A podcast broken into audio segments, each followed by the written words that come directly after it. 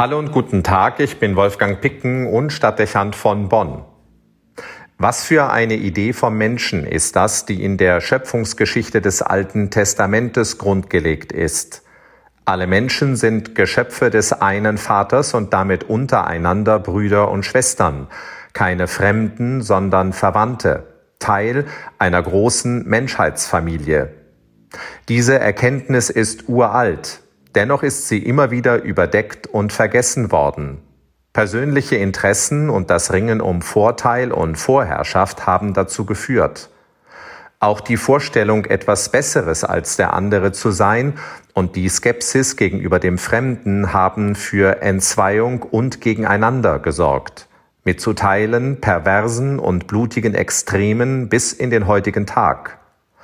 Das jüngste Beispiel der Enthauptung eines Lehrers auf offener Straße in Frankreich durch einen Islamisten macht deutlich, was wir alle sehr genau wissen.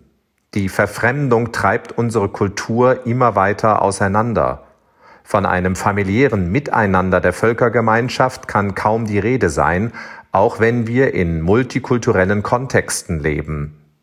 Ob es die Anschläge auf Juden in Deutschland sind oder die Aggressionen gegenüber Menschen mit anderer Hautfarbe in den Vereinigten Staaten, ob es die blutigen Anschläge gegen Kirchen und Gottesdienstgemeinden sind oder die verbalen und körperlichen Übergriffe auf Flüchtlinge und Migranten.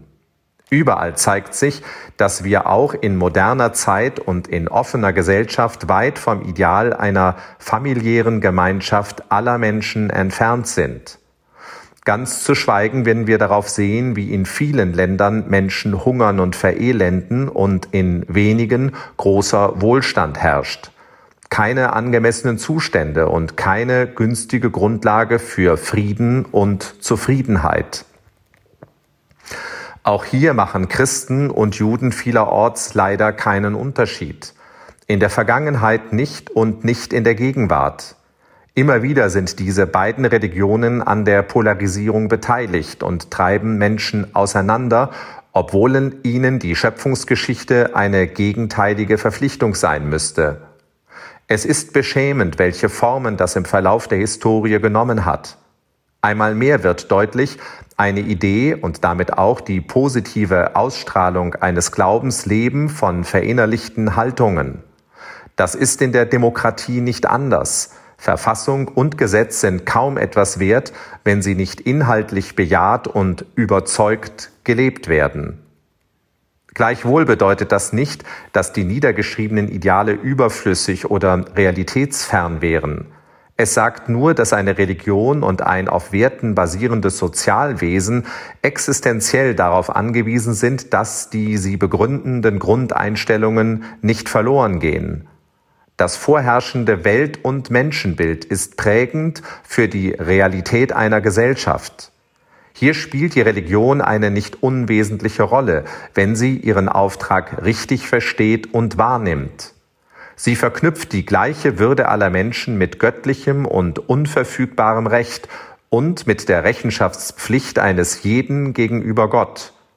Und sie formuliert eine Sendung, nämlich sich an der Umgestaltung der Welt hin zu einer Gemeinschaft von Brüdern und Schwestern zu beteiligen.